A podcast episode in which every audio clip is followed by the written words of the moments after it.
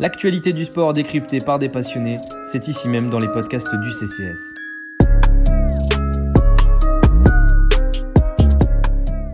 Bonjour à toutes et à tous, bienvenue dans le Ravito du CCS, le podcast cyclisme du Café Crème Sport. On est ensemble pendant un peu plus d'une heure aujourd'hui pour évoquer un grand tour et pas n'importe lequel puisqu'il s'agit du premier de la saison, le Giro d'Italia, le Tour d'Italie en version française. Ça commence ce samedi, ça sera bien sûr à suivre sur le site internet du CCS, cafécrèmesport.com avec des articles sur la course, ses histoires, ses lieux, mais ça sera donc aussi dans vos oreilles avec de beaux podcasts dans ce premier épisode où l'on va présenter ce Tour d'Italie édition 2021, 104e édition de la course qui revient au mois de mai. L'an dernier, ça s'était passé en octobre en raison de la crise sanitaire.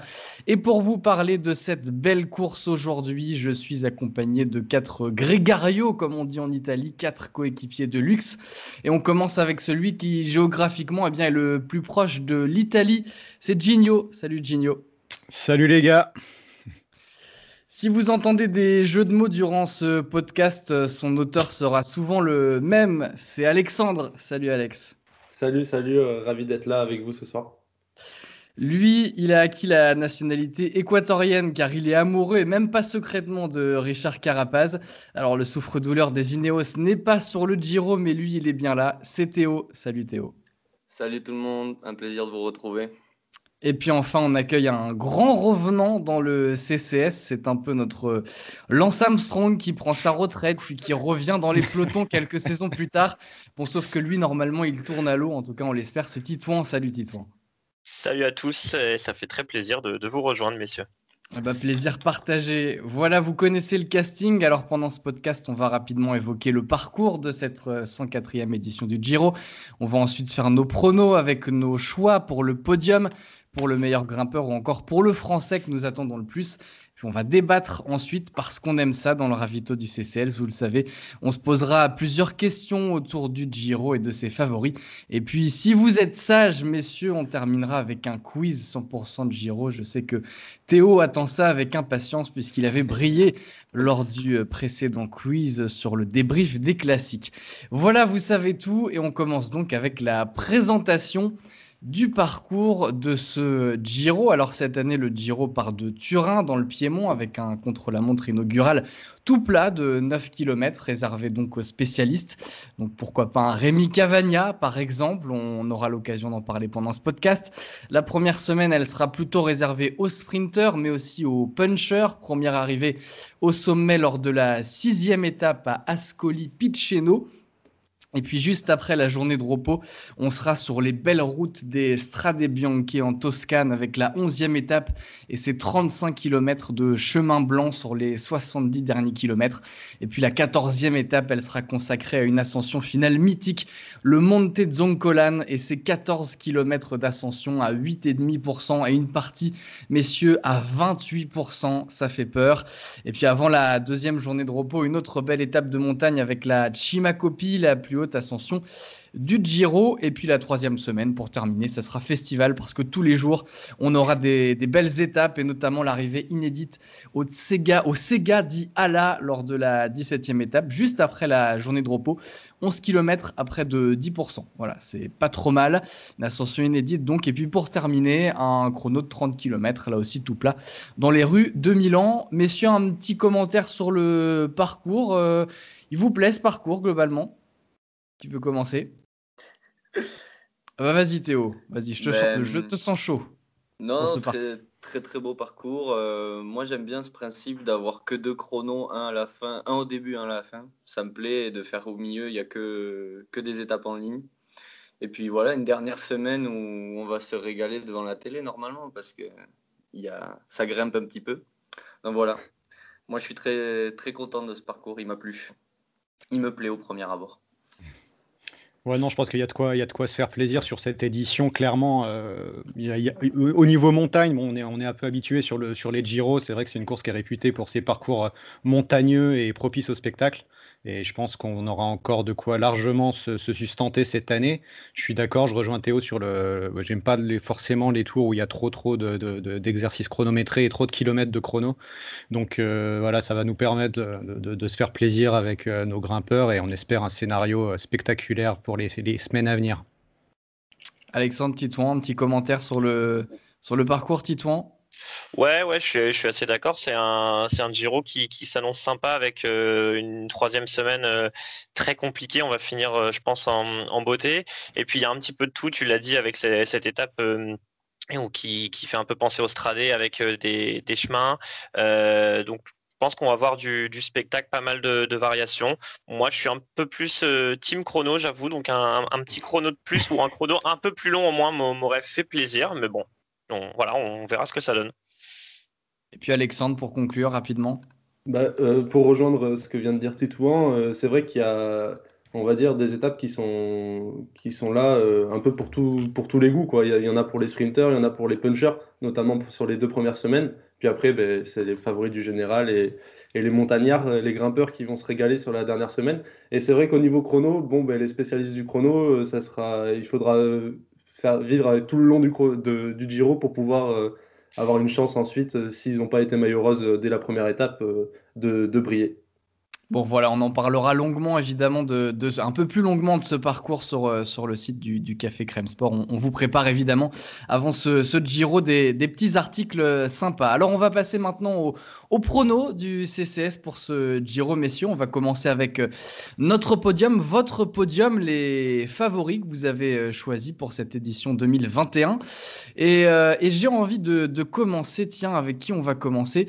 On va commencer avec Théo, tiens, parce que c'est le seul qui a mis un un, premier un petit, peu, un petit peu surprenant. Théo, est-ce que tu peux nous dire ton, ton podium pour euh, cette édition 2021 du Giro? Alors moi, je pense que c'est Monsieur Mikel Landa, le Basque, qui va s'imposer euh, fin, fin mai avec le maillot rose, suivi par Egan Bernal et en trois Romain Bardet. je suis le seul aussi qui a, qui a mis Bardet euh, sur le podium. Hein. c'est vrai, c'est osé. Il fallait, il fallait le tenter. Je, je, suis un homme qui aime les risques. J'adore le risque. Donc voilà. Et non, mais, comme on vient de le dire, en fait, avec ce parcours euh, où il n'y a pas tellement de place pour les chronos, et il y a quand même y a, y a énormément de dénivelé en tout, j'y, j'y, crois. J'y crois, euh, j'y crois un podium euh, sans gros rouleurs, même si Egan a quand même des qualités sur le, le chrono. Je crois à ce podium. Et je crois en Mikel parce qu'il est très bien accompagné. Euh, avec Caruso et Bilbao, je pense que en fait euh, la Barenne, ça peut être la seule équipe. Et il y a Raphaël Valls aussi. Ça peut être la seule équipe qui peut rivaliser euh, en termes de en termes de collectif avec Ineos. on en reparlera d'Ineos dans, la partie, mais je pense que ça, ça peut faire la différence et ça peut aider Mickaël à le faire. Et puis bon, j'ai toujours, j'ai toujours aimé Mickaël, donc j'espère que c'est l'année ou jamais. Donc voilà. Et puis il a des références, hein, Landa quand même sur le Giro, troisième en 2015, c'était un peu moins passé en 2017, 17e, et en 2019, lors de sa dernière participation, il avait terminé quatrième. On va enchaîner, bah tiens, avec toi, Gino, ton podium pour cette édition 2021 du Giro. Alors, c'est sensiblement différent. Euh, après, on va retrouver des noms par rapport à Théo. Je vais commencer par la fin. Tiens, comme ça, ça va boucler avec euh, celui dont on vient de parler. Un peu de suspense. voilà, c'est ça. Un petit, un petit peu de suspense. Il faut ménager le suspense, c'est important. Donc, j'ai mis Landa en, Landa en troisième. Euh, pareil, le coureur basque, comme on vient de le dire, qui a des références sur le Giro et également sur les autres grands tours. Hein. C'est non seulement des top 10, mais même des top 5, même un quatrième place sur le tour. Donc, il n'y a, plus a pas à prouver de sa compétence à, à être performant sur trois semaines. Il a fait, il a coché le Giro, il l'annonçait en pré-saison euh, dans ses interviews, il a coché le Giro comme sa course priorité de l'année, donc il va à coup sûr arriver en forme. Mm, il a un, profil qui lui va bien, donc voilà, je le vois sur le podium à la troisième place. Ensuite, deuxième, euh, un Anglais, Simon Yates. Euh, voilà, il, nous habitue, hein, il fait un peu en dents euh, voilà, on ne sait jamais trop quoi en penser, mais euh, j'ai l'impression qu'il arrive, qu'il arrive très en forme. Si on regarde un peu ses, marques là du début de saison, il a été assez constant depuis Tirreno où il fait dixième, il fait neuvième à la, autour de Catalogne, sur Tour des Alpes du coup qui vient de se terminer récemment il a pris le lead, il a gagné le, classement général, donc il arrive lui aussi sur le, Giro en, pleine forme et je le vois, je le vois performer à un haut niveau euh, voilà, pour finir deuxième euh, sur le, podium. Et premier, et moi j'ai mis euh, le, jeune prodige colombien Egan Bernal qu'on n'a pas vu depuis, un petit moment. Du coup, on l'avait vu en début de saison sur, les courses du mois de mars. Il, avait fait, il avait commencé à l'étoile de Bessèges, après il avait fait quoi? Il avait fait Tour de Provence, il avait couru euh, sur l'Estrade Bianche où il avait fait troisième, donc il, a, il avait fait un bon début de saison, quatrième aussi sur Tirreno. Depuis, il a coupé, donc il revient. Il y a une petite inconnue qui l'entoure, mais euh, voilà, la, primo de talent, c'est pareil, c'est sa course euh, priorité de l'année, donc je, il s'est un peu troué l'an dernier et cette année là, je, pense qu'il peut, qu'il peut transformer l'essai, comme on dit, et, garder, gagner ce, arriver à Milan avec ce maillot rose on va en reparler évidemment, hein, euh, Degan, Bernal de Simon Yates aussi dans, la partie débat. Bah, on va continuer avec un, pronostic euh, un peu similaire, en tout cas, c'est celui d'Alexandre. Je crois que vous avez mis le, même euh, vainqueur avec Gino. Ouais, tout à fait. Ben, moi, j'ai envie de dire quelque chose par rapport à Bernal.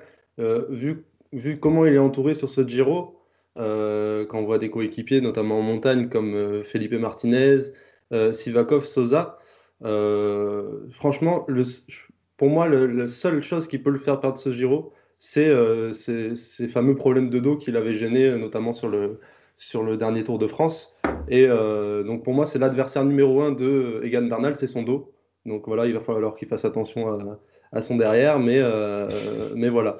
Par rapport à ça, vraiment, quand on voit l'équipe Ineos, franchement, s'ils alignent ça sur le tour, on dit ils, peuvent, ils peuvent le gagner aussi. quoi. Donc euh, pour moi, c'est vraiment la, team numéro un sur, sur, ce Giro et donc Bernal euh, sera certainement le, le leader euh, incontesté de, de, cette équipe. après, du coup, en deuxième, je suis, je suis sorti un peu des sentiers battus du coup avec Joao Almeida. du coup, qui, qui a fait quatrième du dernier Giro, si je dis pas de bêtises, et qui en, gardant très longtemps le, le maillot rose. Et euh, c'est vrai que euh, on, peut avoir des doutes quant à ses, capacités en haute montagne, notamment. C'est Gino qui nous disait ça euh, avant qu'on fasse cette émission. Mais moi, j'y crois, notamment en fait sur les deux premières semaines où il peut gagner pas mal de temps. Bon, déjà, sur le premier, le premier chrono qui est tout plat de 9 km, il sera parmi, il peut être parmi le top 20, voire le top 10 parce qu'il a de très bonnes références sur, sur les chronos. Euh, et puis, il y a des premières semaines, surtout, euh, on en reparlera peut-être par la suite, mais euh, quand on voit le, profil de l'étape 5 et de l'étape 7, si je dis pas de bêtises, on va avoir pas mal de bordures.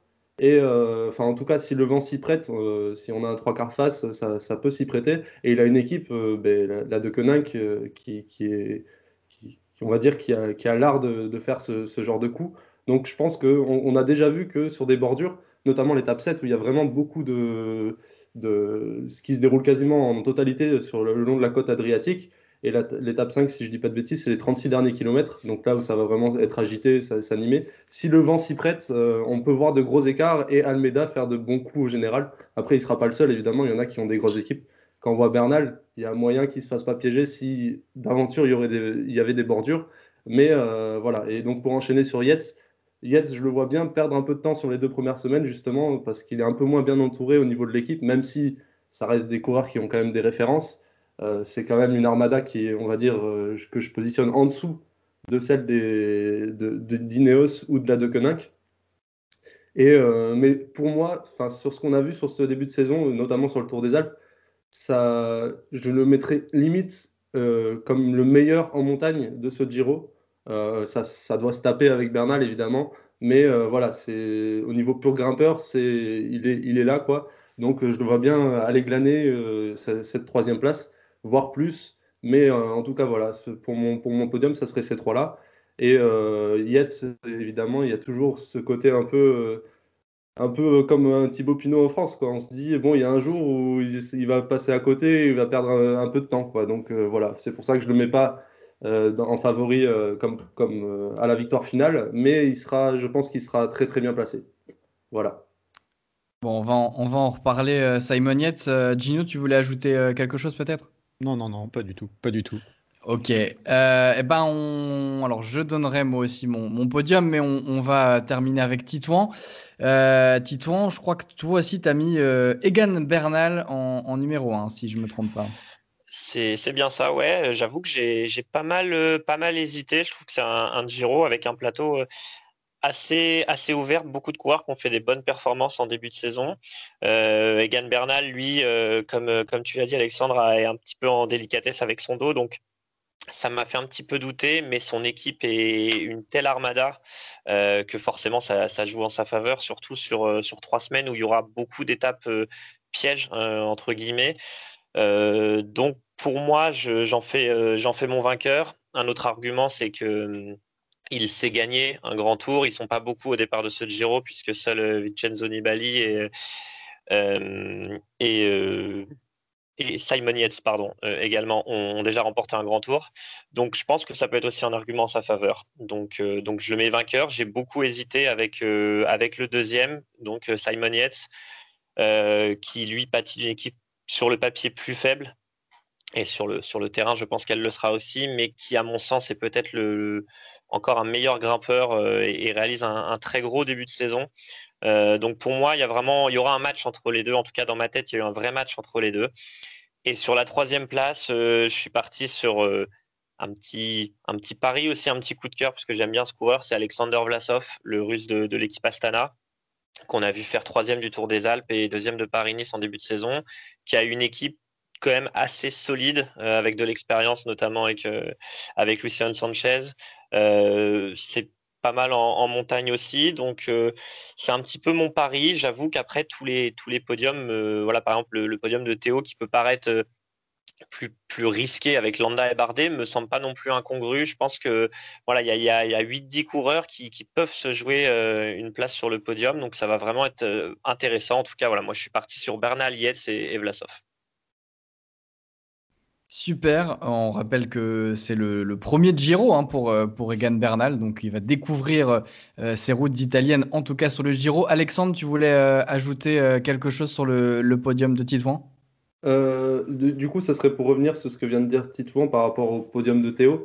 moi, je trouve que Landa et Bardet sur le podium, ça me gêne un peu dans le sens où, on l'a dit, il y avait il n'y a que deux chronos, mais c'est quand même en, cumulé, ça fait un peu plus de 36 km, je crois. Et c'est surtout que c'est du pur plat, quoi.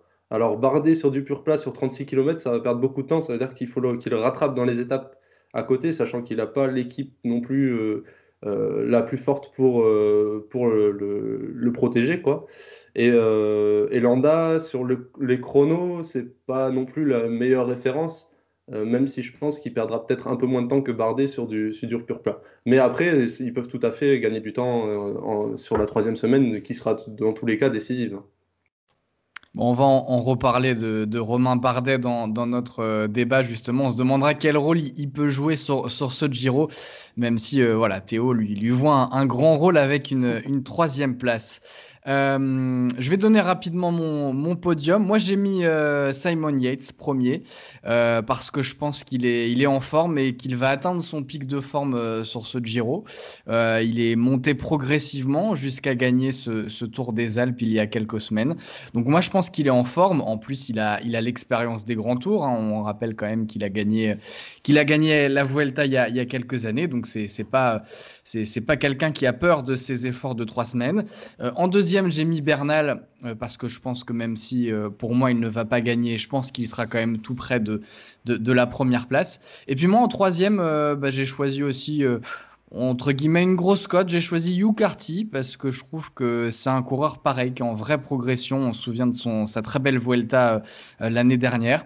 Et je pense qu'il va, qu'il va jouer un, bon rôle. En plus, il a quand même euh, une belle équipe euh, à ses côtés. Je trouve la, la IF, il pourra compter sur des coureurs comme, comme Bettiol par exemple, comme, comme Caicedo aussi.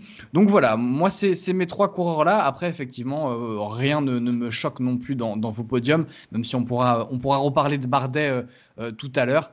Mais euh, voilà, donc pour nos, podiums, on va passer rapidement au maillot distinctif.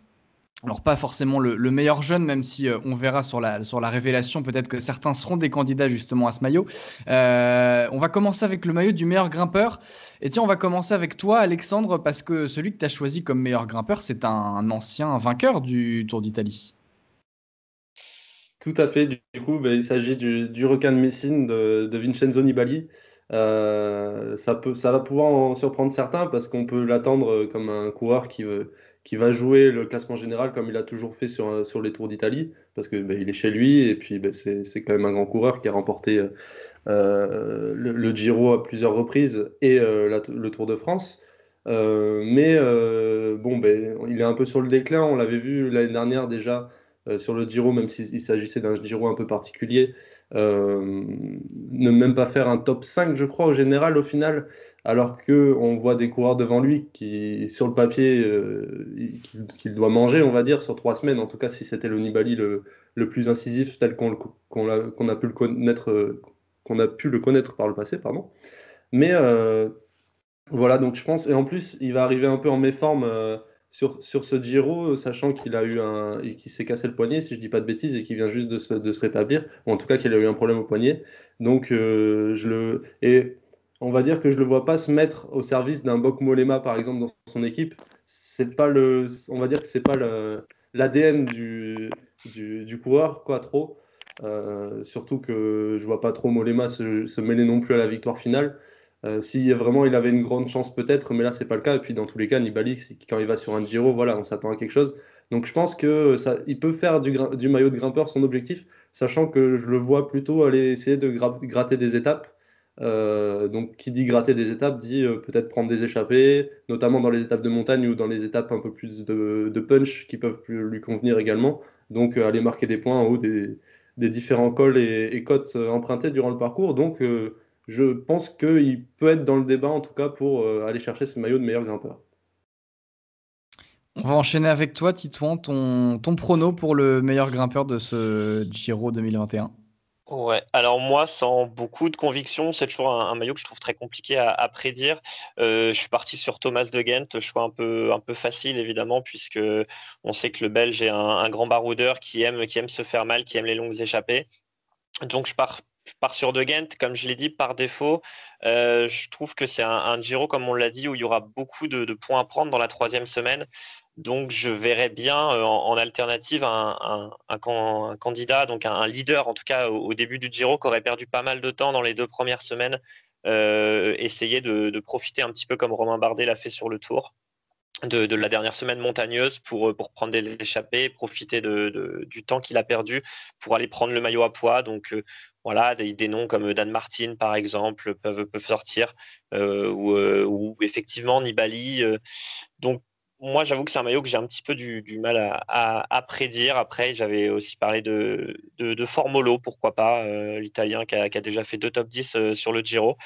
Mais voilà, je dis De Gent par, par défaut, mais je serais vraiment pas surpris que ça soit un, gros, entre guillemets, qui, profite de son retard pour aller chercher le, le maillot de meilleur grimpeur dans la troisième semaine. Bah, tu parlais de, Formolo euh, Titouan, je crois que c'est l'un de, de tes choix, Gigno, parce que toi, tu n'as pas mis un meilleur grimpeur, mais tu en as mis deux. Voilà, tu t'es accordé le luxe d'en, choisir deux. Tu savais pas entre lequel et lequel choisir, sachant que le deuxième, du coup, c'est quel coureur? C'est Peda, le jeune équatorien. Alors du coup, j'avais prévu d'entrer euh, dans, dans, ce débat grimpeur par Formolo parce que du coup, c'était parce que quand on en a discuté, c'était l'interrogation. J'hésitais vraiment, j'avais les deux en balance. Et ces pédages, je, développe, je développerai un peu par la suite, du coup, parce que je serai amené à en reparler. J'ai peur qu'il soit un petit peu tendre éventuellement, peut-être sur les trois semaines. Enfin, j'ai encore quelques interrogations par rapport à, ces aspects-là, vu que c'est encore un, très jeune coureur, et même s'il arrive a priori très en forme sur, sur ce Giro. Donc, je suis parti effectivement sur forme mono. Euh, dans, dans, la réflexion que j'ai menée, il y a pas mal d'analogies par rapport à, à, ce que vient de nous dire Titouan, sachant que c'est vraiment, ouais, c'est un peu un casse-tête de, de, de réussir à se projeter comme n'importe quel pronostic, mais je trouve ce maillot en particulier donc j'ai eu un petit peu cette même réflexion de, de, me, de me, chercher un, un, bon coureur. Donc là, Formolo, effectivement, c'est euh, déjà deux top 10 euh, sur le, sur le Giro en 2017-2018. Il avait eu aussi un top 10, il fait 9e sur la Vuelta en 2016. Donc euh, c'est un coureur qui, a priori, arrive dans, la peau d'un leader pour le, pour le général. Donc c'est possible que ça le freine un peu dans une hypothétique course au maillot de meilleur grimpeur mais je mise un peu sur le fait que je, pense que potentiellement il, se rendra compte qu'il ne peut pas vraiment faire la course générale. Et c'est un coureur quand même qui est très porté vers l'offensive qui va être chez lui en Italie. Et on les connaît un peu les, coureurs italiens. Quand ils sont à la maison ils ont ils se contentent pas trop trop des miettes et des restes. Donc euh, voilà je mise là-dessus pour aller euh, nous chercher ce maillot de, meilleur grimpeur pour Formolo. Théo, toi, tu as mis un coureur qui va aussi prétendre au classement général comme euh, meilleur grimpeur? Ouais, exactement. Euh, ben, ben, comme je vais pas répéter, mais c'est vrai que c'est très très dur à se projeter sur ce maillot. Et du coup, moi, j'ai voulu partir sur quelque chose d'un peu plus, un autre, euh, une autre réflexion, on va dire. Je pense que on va avoir un scénario de course où, notamment avec la Ineos, euh, il va avoir beaucoup de contrôle des équipes de leaders et peut-être pas tant de place que ça pour les échapper. Alors, euh, j'en sais rien, je me projette. Hein, c'est c'est un pronostic, hein, c'est plus un pari qu'autre chose. Et du coup, j'ai mis Egan Bernal qui va finir euh, meilleur grimpeur de ce tour. Parce que je me dis, si avec les favoris qu'il y a et tout ça, si à chaque fois il se joue l'étape pour eux, et ils vont se chercher les points du coup au sommet avec des grosses puissances collectives et tout, et ben ça peut tomber dans l'escarcelle d'un favori. Au-delà de Bernal, c'était plus ça que je voulais dire, c'est que ça pourrait tomber dans l'escarcelle d'un mec du top, euh, du top 5 euh, du général. quoi. Voilà. Alors, avant de passer au meilleur sprinter, je vais juste simplement donner mon pronostic sur le meilleur grimpeur. Moi, je vois bien un Giulio Ciccone aller ramener ce, euh, maillot à Milan. C'est un coureur qu'il a déjà remporté, hein, ce maillot, en, 2019. Il avait d'ailleurs remporté une étape. Et je ne sais pas pourquoi, je sens que cette année, euh, il, va aller le faire encore. Il va aller. Euh, en plus, je, pense qu'il va avoir plutôt de, l'attitude dans, son équipe. Ça ne sera pas forcément le, leader de son équipe, même si on l'a dit, il y, a du, il y a du Nibali, il y a du Molema. Mais je pense que c'est un coureur qui, au sein de, cette équipe Trek, peut avoir un peu de latitude pour aller, euh, pour aller chercher des, échappées au long cours et aller prendre euh, des points, parce qu'il y en aura beaucoup à aller chercher sur, sur les étapes de montagne. Donc, euh, voilà, c'est un, un coureur qui jouera pas forcément le général et qui peut aller chercher, y compris comme en 2019 et puis comme, comme en, en 2016 également une, victoire d'étape euh, sur ce Giro. Donc euh, voilà mon prono pour ce roi de la montagne du Giro, euh, Giulio Ciccone. On va passer donc au meilleur sprinter. Et alors là, il y a une unanimité. donc je ne sais pas qui veut commencer. Il y en a un seul qui n'a pas mis le coureur que l'on a quasiment tous choisi, c'est Théo. Mais sinon, tous les autres ont mis Peter Sagan. Qui veut, qui veut parler de, Sagan pour le, défendre en tant que favori pour ce, ce maillot cyclamen, hein, le maillot de, meilleur sprinter du Giro? Euh, Gino peut-être? Ouais, bah, je veux bien lancer les hostilités. Euh, Peto Sagan, euh, déjà, bon, on connaît le coureur forcément, hein, on va plus le présenter, euh, mais il, arrive à mon avis un petit peu revanchard aussi, parce que l'an dernier, il n'avait pas vécu un, tour d'Italie particulièrement satisfaisant, on va dire, pour ce type de coureur. Il avait sauvé malgré tout sa saison grâce à une étape sur le Giro, mais il, était à mon avis un petit peu, déçu de son tour d'Italie. Donc déjà, je pense qu'il arrive avec, avec, avec la bave aux lèvres, et sur un coureur comme celui-là, on sait, on comment ça peut, euh, enfin quel effet ça peut avoir. Ensuite, euh, voilà, si on regarde un peu le plateau des sprinteurs, euh, on, en discutait un petit peu tous ensemble avant.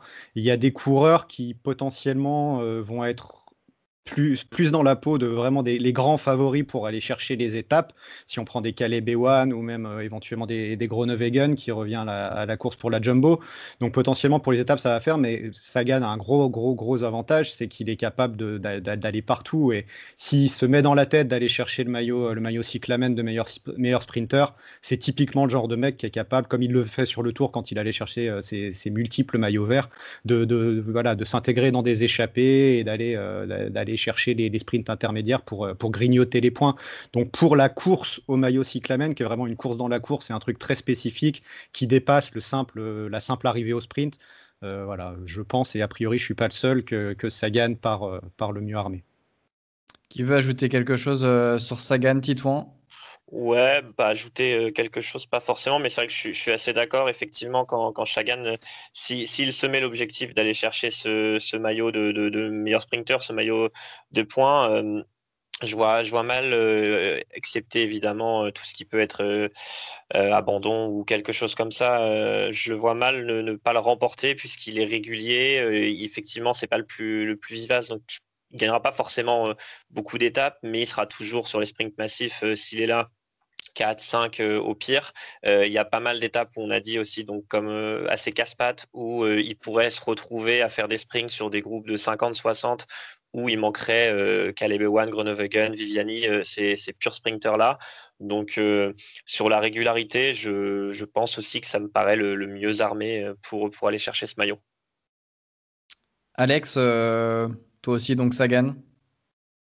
Oui, tout à fait. Ben, j'ai pas grand-chose à rajouter finalement. Vous avez fait un peu le tour de la question déjà. Et juste peut-être rajouter que ouais, il a, il a une équipe qui, qui on va dire, lui, va lui permettre de, réaliser cet objectif, même si on sait de, de par le bonhomme, par le passé, qu'il peut tout à fait se débrouiller tout seul, évidemment. C'est quand même un grand, mais euh, voilà, il a du Massiège Bodnar qui l'a déjà épaulé sur certains Tours de France pour, aller chercher des maillots verts et faire des coups sur certaines étapes. Euh, du Danielos, bon, ben, pareil, euh, qu'on ne dissocie plus de, l'animal, euh, si je peux me permettre. Et donc, euh, ouais, bon, ben, voilà, pas, pas, grand chose de plus à ajouter, si ce n'est que on risque fortement de voir Sagan à, l'arrivée avec ce maillot cyclamen. Bon, toi, Théo, tu as, as, choisi de, de faire dans l'originalité, puisque tu n'as pas choisi Peter Sagan, mais un, un coureur euh, irlandais, il me semble. moi, moi, je sens que le maillot cyclamen va revenir euh, dans les bras de, de, Dan Martin. Moi, je le sens bien. C'est le gros prono.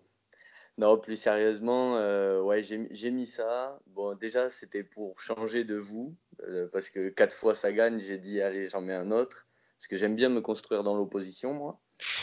et, et, après, après, euh, bon, bien sûr, Sagan est ultra favori.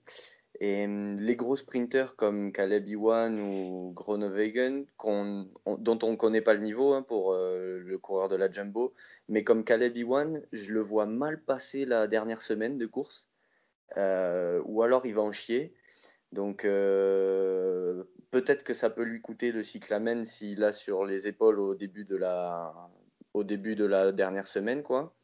Et après, je me suis dit, avec toutes ces étapes euh, un peu casse-pattes, euh, tous ces trucs euh, où il n'y a pas tellement de sprint possible, ou alors même s'il y a des sprints, il peut avoir des cassures et tout, je me suis dit, pourquoi pas un Dan Martin qui arrive toujours à être placé, que ce soit dans la haute montagne ou sur les étapes de punch, sur l'étape d'Estrade Bianche, sur l'étape 3, sur l'étape 4, il va être placé.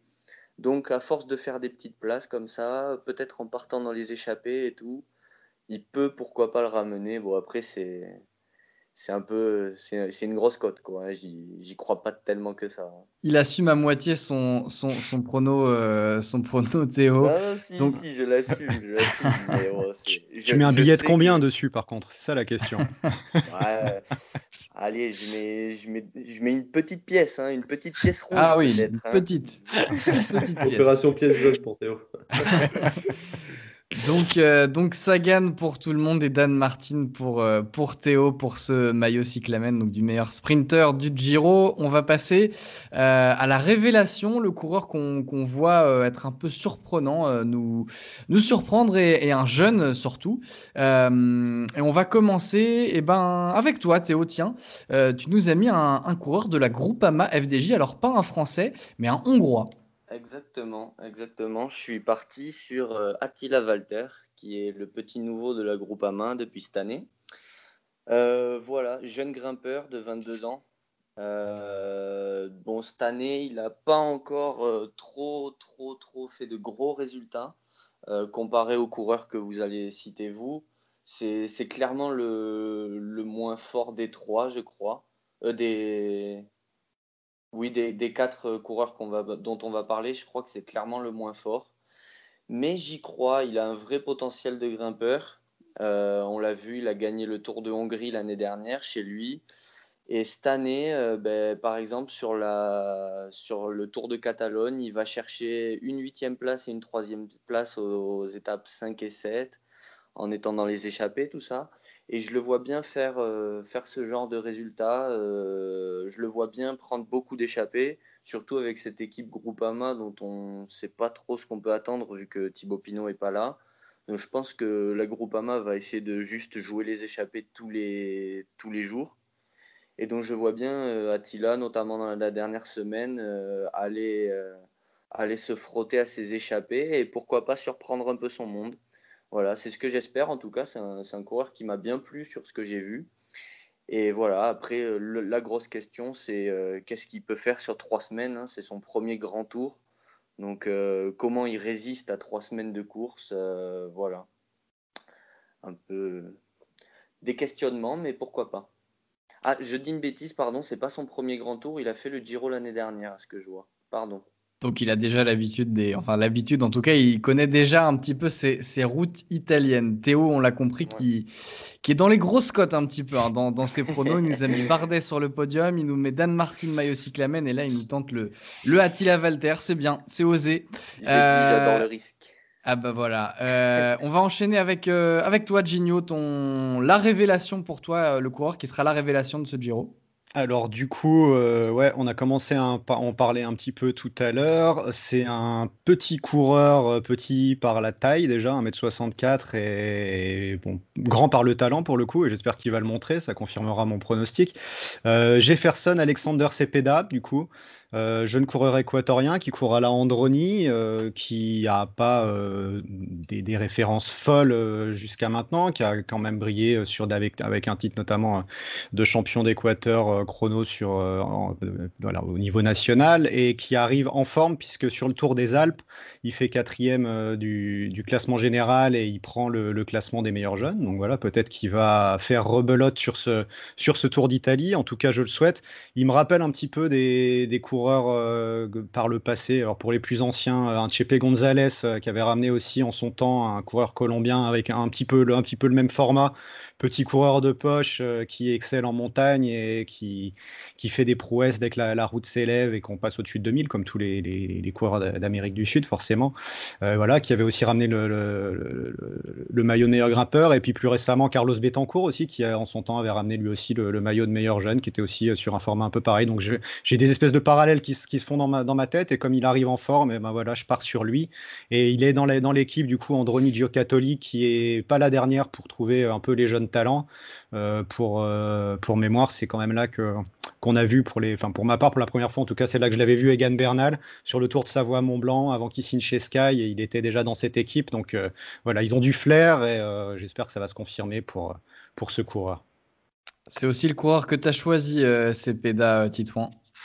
Oui, tout à fait. J'ai choisi, j'ai choisi Cepeda. Il arrive leader d'une équipe qui n'en a pas, enfin, qui n'en a pas vraiment, qui va pas forcément jouer euh, le général autrement que par lui. Moi, il me fait aussi un petit peu penser à, dans, le style, euh, à, à Rosé Rurano, qui, avait fini sur le podium du, Giro euh, en, 2005, je crois, qui était d'ailleurs dans, l'ancienne, enfin, dans la continuité de, cette équipe Androni.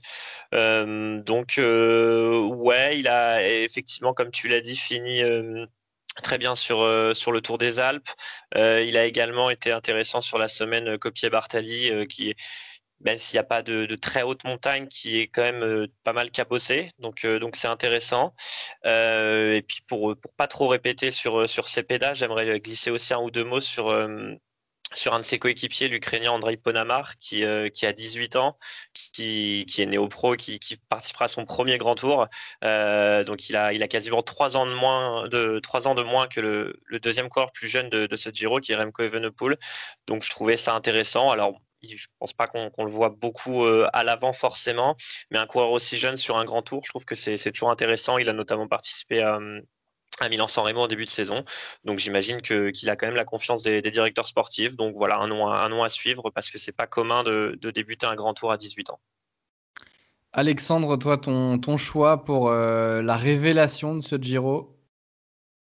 Mais, du coup, euh, bon, ça va peut-être en faire sourire certains, du coup, de parler de révélation, mais euh, j'ai choisi du coup Remco Evenpool qui, parce que ça va être son premier grand tour. Euh, L'année dernière, il devait faire le Giro et euh, on sait tous ce qui s'était passé autour de Lombardie avec ces images terribles où euh, on avait eu très très peur sur le moment. Il a réussi à se reconstruire, mais ça va être sa, course de rentrée hein, finalement parce qu'il n'a pas vraiment recouru depuis. Et donc là demeure un peu l'interrogation, mais connaissant le, bonhomme, il y a moyen qu'il puisse faire de, bonnes choses dès, son retour à la compétition, même s'il va lui falloir quelques quelques étapes, on va dire, pour se mettre en jambe. Euh, il a d'ores et déjà annoncé qu'il travaillerait pour, euh, pour son leader que sera Joao Almeida. Euh, voilà, donc ça, promet déjà euh, d'avoir un, Remco, si on le voit euh, retrouver un niveau comme il l'a eu avant sa, sa blessure, comme je le disais précédemment, ça peut être pas mal pour le, pour le portugais.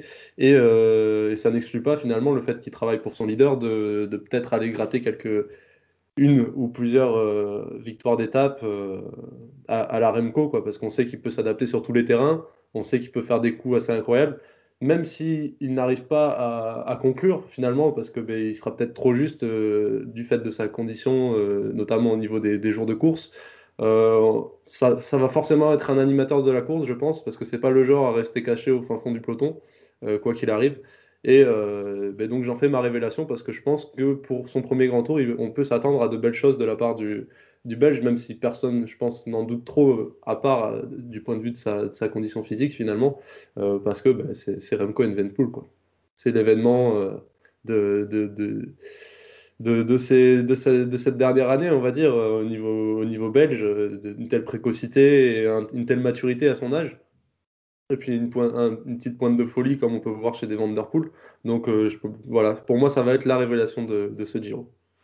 On va en reparler de, de Evenepoel dans, le débat. On aura l'occasion de, de revenir euh, sur lui. Et puis avant de passer aux au Français qu'on attend le plus pour ce Giro, moi mon prono pour la révélation, bah, c'est un coureur belge, Arm Van Hoek de la Lotto Soudal. Ça sera son deuxième euh, Giro.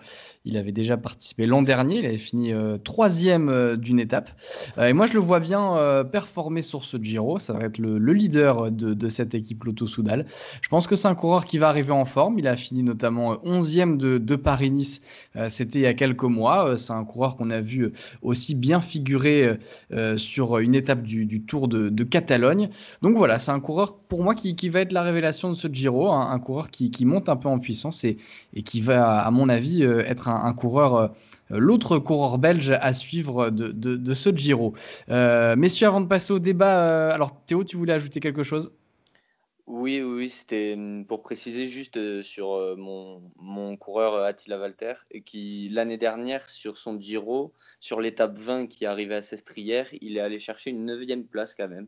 C'est l'étape remportée par Inly, il me semble. Et il va chercher quand même une neuvième place. Donc je le vois bien aller chercher ce genre de résultats encore, euh, des, places sur les grosses étapes, euh, montée zone ou quoi. Voilà, c'est tout. Je, voulais préciser parce que je ne retrouvais plus au moment de, mon passage, c'est tout. Voilà. Ça marche. On va donc passer aux Français qu'on attend le, le plus. Euh, Alex, toi, tu as mis un Français qu'on a vu briller très très récemment. Oui, tout à fait, puisqu'il s'agit de, Rémi Cavagna, donc, qui a, si je ne m'abuse, gagné la dernière étape du Tour de Romandie, euh, le, chrono final euh, il y a hier, si je dis pas euh, avant-hier, si non hier c'est ça, on est bien lundi aujourd'hui. et bah, c'est vrai que du coup il va avoir l'occasion pourquoi pas, on en, parlait, je sais plus, je crois au début, euh, de, pourquoi pas euh, se, vêtir de rose hein, dès, la, première étape qui peut lui convenir. Euh, il fera de toute façon partie des favoris pour, pour avoir ce premier maillot rose. et puis évidemment, la dernière étape qui peut aussi lui convenir, même si 28 km de place, on voit plus un Ghana par exemple aller chercher ce genre d'étape, mais il faut-il encore qu'il soit là à la fin de, de, ce Giro. Et puis Cavagna, il va travailler aussi pour son, pour son équipe. Euh, notamment comme je le disais sur les étapes où il, y a des, où il risque d'y avoir des, bordures si le vent est, est, de la partie. Euh, ça, il, peut, il peut faire la diff pour ses, pour ses coureurs et pourquoi pas se faire plaisir. On l'a vu euh, mais notamment sur le Tour de Romandie d'ailleurs aussi. tenter des coups, attaquer. Enfin, c'est vraiment un coureur plaisant à regarder par rapport à ça. Même si des fois ça manque un peu de, je dirais pas d'intelligence, mais il, attaque un peu comme un, comme un, comme un fou à certains moments, mais c'est tenté. Enfin, dans tous les cas, si ça passe, ben, on dit qu'on crie au génie. Donc euh, voilà, ça, je pense que ça va être le français qui va, qui va nous régaler, en tout cas sur ce Giro, et qui peut nous régaler. Euh, donc voilà, je laisse la parole aux autres, mais euh, je, je, crois fort en mon petit, mon petit Rémi de Clermont-Ferrand. Bah, je crois qu'il y en a un autre qui croit fort au, TGV de Clermont, euh, comme on l'appelle, euh, Rémi Cavagna. C'est toi, Gigno, et tu as, mis, euh, mis un autre coureur aussi comme français que tu attendais le, plus. Alors pour le coup, je crois que tu confonds avec Titouan. Ah oui, c'est Titouan, c'est Titouan, pardon. Tout à fait. Non, parce que j'ai confondu tout à l'heure, tu nous avais choisi deux coureurs pour, pour la, la montagne. non, mais pas chaque fois quand même. Voilà. Donc Titouan, toi, tu as aussi choisi Cavagna et puis un autre coureur français dont on a parlé, dont on reparlera un peu plus tard dans le podcast. Tout à fait. J'ai choisi euh, Rémi Cavagna parce qu'il vient de, gagner un, chrono euh, World Tour euh, avec le, beau maillot bleu-blanc-rouge sur le dos, ce qui est quand même une, très belle performance auquel on n'est pas forcément habitué depuis pas mal d'années, mine de rien. donc voilà, il aura deux chronos vraiment très plats pour, briller. Ensuite, il aura un, un rôle d'équipier de luxe pour son leader ou ses leaders. On verra ce, que fait la 205. Et puis l'autre coureur, euh, évidemment, pas trop de surprise, c'est Romain Bardet. Euh, on va le voir sur un grand tour euh, avec d'autres couleurs que, que celle, que celle d'AG2R. Donc ça déjà, ça me voilà, ça m'intrigue un petit peu. Et puis mine de rien, il est quand même un des coureurs avec le plus de de référence sur les grands tours, hein, euh, si on accepte évidemment Nibali en termes de, régularité dans le top 10 euh, avec, euh, avec Dan Martin, c'est un des coureurs qui, qui, a le plus souvent été, été dans le top 10 avec Michael Landa aussi. C'est une valeur sûre en général, il se trouve rarement au général. Donc, donc voilà, j'ai aussi hâte de voir sa, sa cohabitation avec, avec Inley. Euh, ça m'intrigue. Donc voilà, ces, deux coureurs-là, il faut dire aussi que le, choix, alors il y en a quelques autres évidemment, hein, mais euh, il n'y a pas pléthore de coureurs français sur ce Giro. Donc voilà, c'est assez facilement que, je me suis tourné vers ces deux noms-là. Toi aussi, tu as choisi Romain Bardet, je crois, Gigno. Absolument, absolument. Alors du coup, juste un, petit mot euh, pendant qu'on y est sur le, TGV de Clermont, parce que c'est vrai que c'est un exercice sur lequel on brille pas toujours et ça a fait très très plaisir, d'autant qu'on l'a vu un petit peu se casser les dents euh, à pas grand-chose sur le, début de saison, euh, sur, les, sur différents chronos, où il finit deuxième alors qu'il finit dans la même seconde, où il finit à 5 secondes, donc il, tournait autour, il lui manquait plus qu'à marquer l'essai. Voilà, en bon, en bon Clermontois, honneur, honneur au jaunard, il a réussi à le faire et c'est plutôt cool.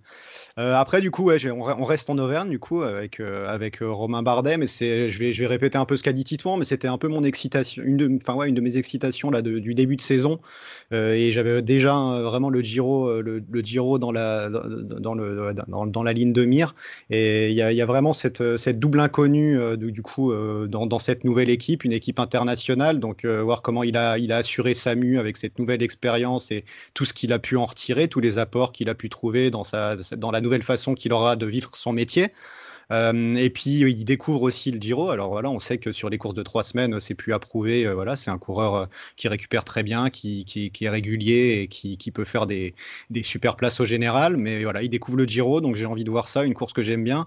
Et surtout, c'est le, le, coureur que j'attends parce que j'ai envie, envie qu'il s'amuse. Voilà, il a, plus grand chose à prouver par rapport à ce qu'il a fait. Bardet, voilà, il c'est pas à son âge qu'on va le refaire. Il est le coureur qu'on connaît. Mais moi, j'ai envie de le voir s'éclater, j'ai envie de le voir s'amuser. Euh, euh, effectivement, il y a cette, euh, autre inconnue avec la cohabitation avec Heinley. Euh, ils y vont avec un taureau à deux têtes. Là. Ils, ont, deux leaders dans cette équipe. Donc, voir comment ça, cohabite suivant les, circonstances de course et l'évolution. Ça déterminera peut-être le, rôle de l'un par rapport à l'autre. Voilà, il faudra voir comment ça évolue. Mais en tout cas, voilà, une, une vraie excitation par rapport à Bardet et hâte de le voir sur les routes du Giro. Quel est le français que tu attends le plus, mon cher Théo? Ben, pour changer aussi, du coup, je suis parti sur le jeune Clément Champoussin, 22 ans lui aussi, comme Attila Walter, de l'AG2R Citroën Team. Donc voilà, il va pas découvrir les grands tours. Il a fait la Vuelta l'année dernière. Euh, des résultats en Dancy un peu, un peu mi-figue, mi-raisin euh, cette, saison. Il fait une deuxième place derrière Godu à la Fonardèche Classique. Il va chercher une quatrième place sur l'étape 2 du Tour de Romandie. Après, il s'est un peu écrasé euh, sur l'étape 4 et sur le dernier chrono. Euh, bon, euh, voilà, c'est un bon grimpeur. Il semble avoir des qualités dans, à peu près tous les, domaines. Euh, et cette équipe, cette équipe AG2R, elle part avec une start list un peu. Bon, voilà, Tony Galopin, Alexis Goujard, bon, Andrea Vendrame. On ne sait pas trop ce qu'ils vont faire à part, euh, aller jouer des coups. Et, je vois bien Clément se glisser dedans, euh, lui qui est un des grands espoirs français de ces dernières, de ces dernières années.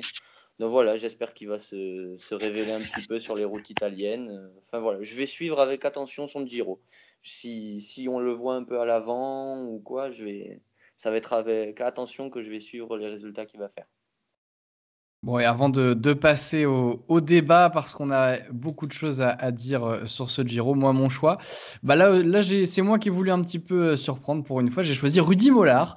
Euh, c'est un coureur dont on n'entend pas forcément beaucoup parler en, France, et, pourtant, c'est un coureur qui a, fait des résultats. On se souvient d'une victoire d'étape, notamment sur, sur Paris-Nice, c'était en 2018. Cette équipe, cette équipe Groupama FDJ, elle s'avance sans véritable leader pour le classement général. Alors, on, verra ce que va donner euh, Attila Walter, dont, tu parlais euh, tout à l'heure, Théo. Mais moi, Rudy Mollard, je ne sais pas pourquoi, je le, je le, sens bien. Je pensais qu'il avait participé plus que ça au Giro, mais en fait, il a, il a participé qu'une seule fois euh, au Giro. Donc, ce c'est pas un, tour sur lequel il a ses habitudes. Mais moi, je le, je le vois bien réussir quelques trucs, surtout qu'il a, il a terminé 16e, mine de rien, de Tirreno Adriatico. Ce qui est pas mal, quatrième du Tour des Alpes-Maritimes et du Var aussi. Donc, je pense que c'est un coureur qui va arriver en forme, qui a fait une campagne de classique sans forcément trop se montrer ou euh, voilà, il a, il, a, il a été là euh, globalement dans, dans, le top 50 euh, quasiment à chaque fois, sauf à Liège. Mais voilà, je pense que c'est un coureur qui s'est bien préparé pour, pour ce Giro et que j'ai envie de voir tenter des coups et, pourquoi pas aller remporter une étape. Ça serait sa, première victoire d'étape sur un grand tour à, Rudy Mollard qui a, qui a, 31 ans. Voilà, donc ça serait une, belle performance pour lui. Voilà, euh, les pronos du CCS pour ce Giro, c'est donc euh, terminé. On fera le point, hein, messieurs, à la, fin du, Giro pour savoir qui euh, a eu du flair et qui s'est totalement trompé. Voilà, c'est le jeu. et donc maintenant, on va passer à, quatre questions, quatre questions qui font débat. et je suis sûr, messieurs, que vous avez affûté vos arguments. et on va commencer par le, par le classement général et par un coureur dont on a beaucoup parlé dans, dans, notre, dans nos podiums. C'est Egan Bernal avec cette question est-ce que euh, Egan Bernal et Ineos peuvent tout écraser sur ce Giro? Est-ce que cette machine que l'on connaît euh, vêtue de noir peut, euh, comme on l'a vu ces dernières années, notamment sur le Tour de France, tout écraser Voilà, est-ce que est-ce que c'est l'année des Ineos et de Bernal sur le Giro? Qui veut commencer, qui veut dégainer le premier avec ses arguments? Allez, Gino qui va commencer euh, à nous défendre peut-être euh, Egan Bernal. Allez, on y va. Bah, du coup, si, on, si on jette un petit coup d'œil rapide d'abord sur la formation pour euh, faire un retour sur les forces en présence. Donc, il y a Egan Bernal dans la peau du leader. Autour de lui, on a Castro Viejo, Daniel, Martinez, notamment pour la montagne, également Pavel Sivakov, Ivan Sosa, Salvatore Puccio, Gianni Moscone et donc Filippo Ganna aussi. donc, on peut déjà je pense qu'on se mettra d'accord sur le fait qu'ils ont une équipe qui est vraiment euh, ultra, ultra fournie, euh, qui est même impressionnante euh, pour ce Giro. Donc, ils arrivent forcément en tant qu'Ineos et même en tant que du coup de, tenant du titre dans, la peau, dans la peau des grands favoris. Sur, les, on, en parlait un petit peu avant. Je pense que sur les, si on regarde vraiment sur les équipes et sur les écuries, potentiellement, on pourrait mettre la Bahreïn en, en balance à côté, mais je trouve personnellement que c'est un peu un peu en dessous. Euh, et pour en revenir du coup à l'intitulé euh, précis de la, question, est-ce qu'ils peuvent tout écraser? La, question peuvent-ils, à mon avis, oui. La question vont-ils, euh, ça c'est plus délicat de se projeter forcément. Mais en tout cas, je les vois bien euh, renouer avec leur longue tradition euh, de règne non partagé sur les, courses de trois semaines. L'an dernier, ils ont gagné, mais c'était un peu moins convaincant, on va dire, sur le, sur le plan de l'impression visuelle et l'impression de domination. Euh, là, concrètement, à part, les, sprints, ils peuvent gagner un petit peu tout. Alors, ils auront leur train en montagne pour accompagner Bernal. Bernal peut gagner le, Giro. Il peut empocher, euh, je ne sais plus qui l'a mis en tant que meilleur grimpeur, mais c'est aussi une, possibilité. Un Froome l'avait fait euh, quand il gagne le Giro. Alors, pourquoi pas, pourquoi pas rempiler? Et puis, voilà, hein, Ghana peut, gagner des, des, chronos. Il peut aussi gagner des étapes. Il l'avait fait de manière brillante l'an dernier. Gianni Moscon, pareil, il peut aller sur une étape un peu vallonnée en tant que puncher, aller choper euh, choper, son étape. Donc euh, voilà, moi je pense que c'est un Giro qui peut s'annoncer euh, très très couleur Ineos, effectivement. Titouan, est-ce que tu es d'accord avec ça? Je suis, assez d'accord dans l'ensemble. En plus, ça est renforcé par le fait que l'équipe qui est devenue la grande concurrente de, l'Ineos, la, Jumbo, n'affiche pas une équipe impressionnante, même si elle a des qualités avec Bennett ou Tobias Foss il n'y a pas l'armada euh, pour, pour concurrencer, pour dominer euh, la team la team Ineos. Donc euh, effectivement, comme, comme tu l'as très bien dit, ils peuvent le faire. Est-ce qu'ils vont le faire? C'est la question. Après, je pense qu'il y, a vraiment deux cas de figure à envisager. Il y a le cas de figure où Egan Bernal est en grande forme, est en forme physique et, joue clairement la gagne, ce qui est à mon sens une, enfin, en tout cas mon avis, je pense qu'il jouera la gagne, mais c'est quand même un coureur qui n'a pas tant d'expérience que ça sur, euh, trois semaines. Il a participé qu'à trois Tours de France. Alors certes, il en a gagné un euh, de façon euh, très convaincante, mais voilà, c'est pas non plus l'assurance tout risque puisqu'il n'a pas beaucoup de, vécu, ce qui est normal euh, vu, son jeune âge. Donc si jamais Bernal n'est pas dans le coup, s'il n'est pas bien physiquement, s'il perd un peu de temps euh, dans, ces dix premiers jours un peu compliqués, à voir quelle va être la stratégie. Est-ce qu'on va se rabattre sur un, leader 2.0 ou est-ce qu'au contraire on va essayer d'aller chasser les étapes? Euh, Une chose est sûre, on les verra devant soit par le général, soit avec des étapes gagnées. Mais, mais j'avoue que ça va dépendre, je pense, énormément de, de, la condition physique et du rôle que tiendra Egan Bernal pour le, pour le rôle de cette team Ineos. Alex, est-ce que tu crois en, en, Egan Bernal et en Ineos, toi aussi, pour ce Giro? Ah ben tout à fait, d'ailleurs j'en ai fait mon favori et et euh, comme je le disais, je pense qu'à part un fait de course comme une chute qui peut arriver sur trois semaines, hein, c'est long, euh, ou une blessure, euh, je vois pas trop ce qui peut empêcher Egan Bernal de, s'imposer et, et, et, empêcher la machine Neos de, tout détruire sur son passage. ce qui est fou en fait, c'est une, une, petite pensée personnelle, mais quand on voit Ineos, on a l'impression qu'ils peuvent nous changer intégralement l'équipe et qu'on peut avoir quasiment le même constat, même si Bernal reste quand même un coureur, euh, on va dire, au-dessus du fait d'avoir gagné le Tour de France euh, avec une telle domination en montagne. Et, mais euh, c'est incroyable, même si on sait évidemment le budget qu'il y a derrière, etc. C'est quand même assez, assez incroyable de, faire ce constat-là. quand on voit que ben, finalement, c'est eux qui gagnent le, Giro l'an dernier, même s'il y avait des circonstances, etc. des faits de course, justement, dont, on parlait. Mais c'est assez incroyable de voir cette équipe qui peuvent aligner et ça sera pareil certainement sur le, sur le Tour de France prochain avec euh, une grosse équipe qui risque d'arriver. Peut-être certains noms euh, qu'on va voir là sur ces, sur ces semaines de mai. voilà, donc ça c'est assez incroyable et ouais, franchement, je vois pas trop ce qui peut, ce qui peut empêcher Bernal d'aller chercher ce Giro quoi. Toi, Théo, t'as pas mis Bernal euh, comme vainqueur euh, potentiel de ce Giro. Tu nous as préféré un petit Mikel Landa. Toi, tu penses que même s'il y a cette machine Ineos, euh, Egan Bernal, ça, pour lui, ça va pas suffire pour gagner le Giro?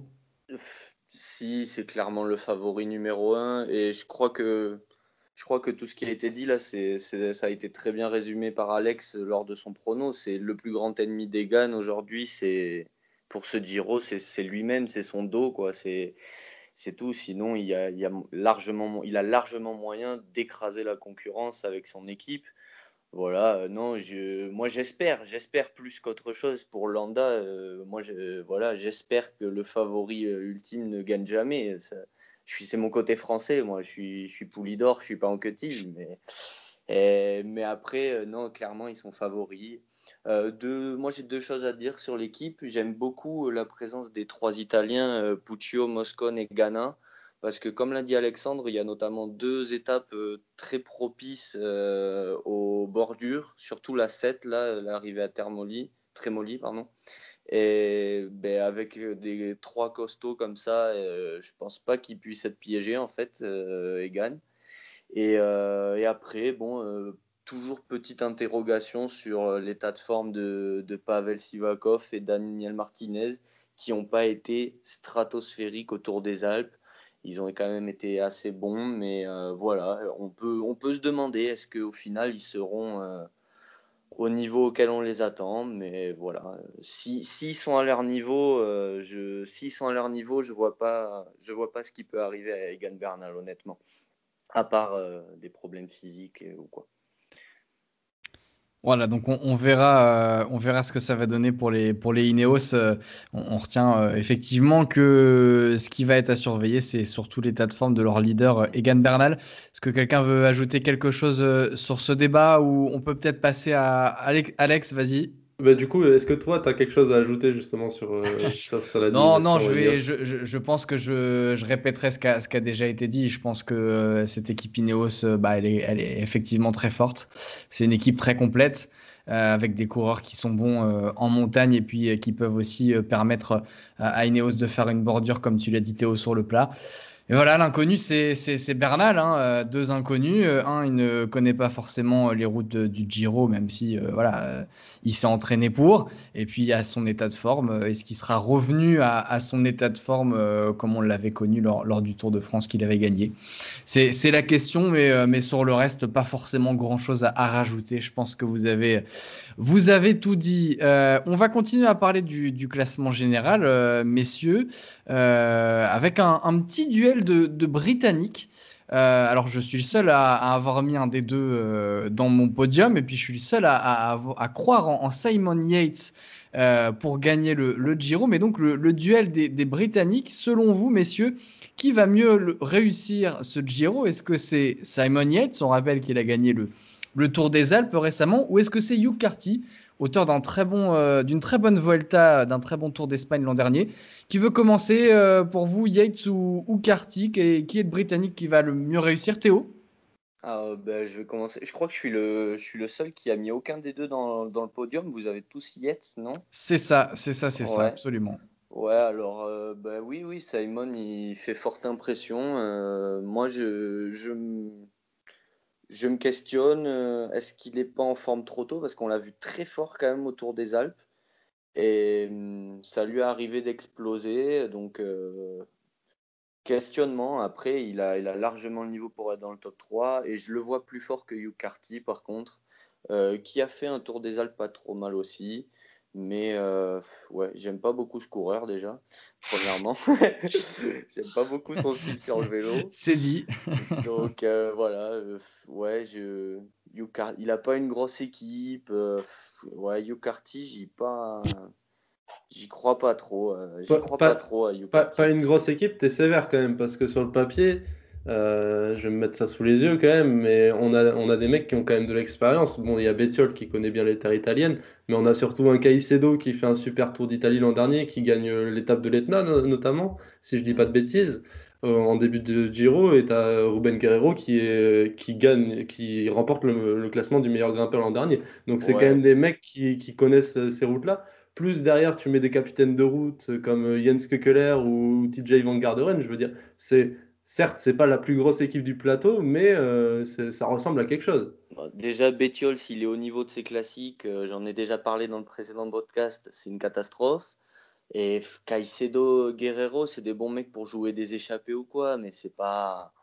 C'est pas des équipiers que quand il reste 15 mecs en montagne, ils sont pas là. Tu vois, Sivakov, Martinez, ils seront là. Caruso, Bilbao, ils seront là euh, Caicedo, Guerrero, ils seront derrière, tu vois. Après, il y a le petit Simon Carr que j'aime bien aussi, mais enfin, c'est pas, c'est pas exceptionnel, quoi. Ça, ça, casse pas trois pattes à un canard. C'est pas. Bon, Gino, toi, est-ce que tu es un peu plus convaincu que, que Théo par, euh, par euh, euh, Même si je pense que tu vois Simon Yates plus haut, puisque tu l'as mis deuxième, on le rappelle, dans, dans ton podium. C'est ça. Je voulais pas doucher tes espoirs trop vite, mais effectivement, si, on met les deux en balance, j'ai tendance à placer, Simon Yates au-dessus.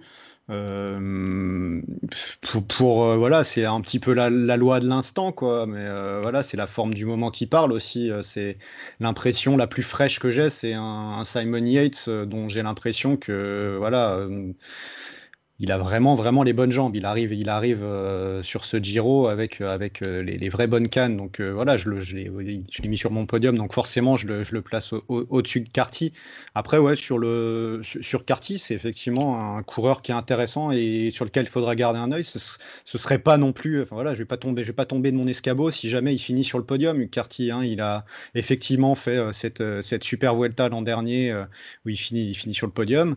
on l'a vu en tout, tout début début d'année euh, sur la, quoi, la, classique Ardèche, euh, remportée par notre Godu national, où il a, il a pas réussi à recoller, mais il était dans le final avec. Donc il était en, assez bonne forme assez tôt. Euh, personnellement, je ne l'ai pas trop trop suivi depuis. J'ai vu qu'il avait, qu'il avait performé de manière voilà, plus qu'honorable. Il fait huitième sur le, Tour de Catalogne au général. Sur le Tour du Pays Basque, il fait 12e. Donc voilà, il a un bon niveau de performance. Il fait 5e sur le, Tour des Alpes euh, remporté par Yates. Mais donc voilà, si, on, met les deux en balance, euh, avec ce que j'ai sous, sous, la main, en tout cas, après, on peut, on peut jurer de rien. Et effectivement, peut-être, rétrospectivement, dans quelques semaines, on se dira que Yates était arrivé en forme trop tôt. Mais là, à l'instant T, je place Yates au-dessus. Pareil pour toi, euh, Titouan aussi. Euh, Yates euh, va faire un, meilleur Giro que, son compatriote Hugh Carty. Oui, encore une fois, je, suis assez d'accord. Je pense que Simon Yates arrive plus en forme. C'est un coureur qui a quand même plus prouvé également dans, le passé. Hugh Carty a, eu, a vraiment fait une, énorme, une énorme Vuelta l'année dernière, notamment avec cette victoire d'étape sur, sur l'Angliru avec des, des, pourcentages. Pardon, des pourcentages vraiment très, très fort, un peu comme on peut retrouver sur le, le Zoncolan.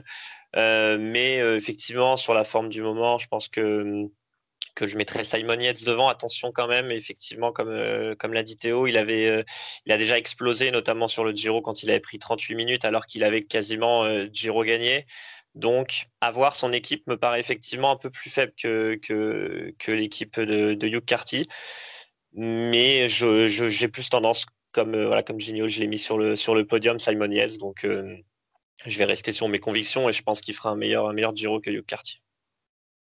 Bon, je vois que personne ne, ne croit en, la victoire finale de, de Simon Yates euh, ici. Bon, moi je reste persuadé que je reste persuadé qu'il va faire un, très très bon Giro Simon Yates et puis encore une fois alors euh, oui, euh, Egan Bernal sur le papier, c'est très fort, mais pour moi, Yates, à mon avis, va être plus en forme.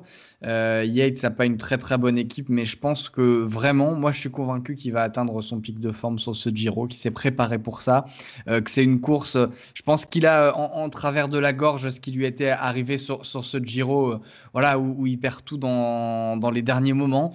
Donc euh, voilà, moi je, le vois bien. Moi, Hugh Carty, c'est un coureur que. Alors je, ne suis pas du tout d'accord avec, avec Théo. Moi, c'est un coureur que j'aime bien. Euh, je trouve que. Voilà, alors c'est vrai que son style sur le vélo, c'est pas très très académique, effectivement. Mais euh, c'est un coureur que, qui, tente des choses quand même, notamment sur des, sur des arrivées en, altitude. voilà, moi, c'est un coureur que j'aime bien voir courir depuis que je l'ai découvert. faut avouer que je l'ai découvert à la Vuelta l'an dernier. Et il m'avait bien plu.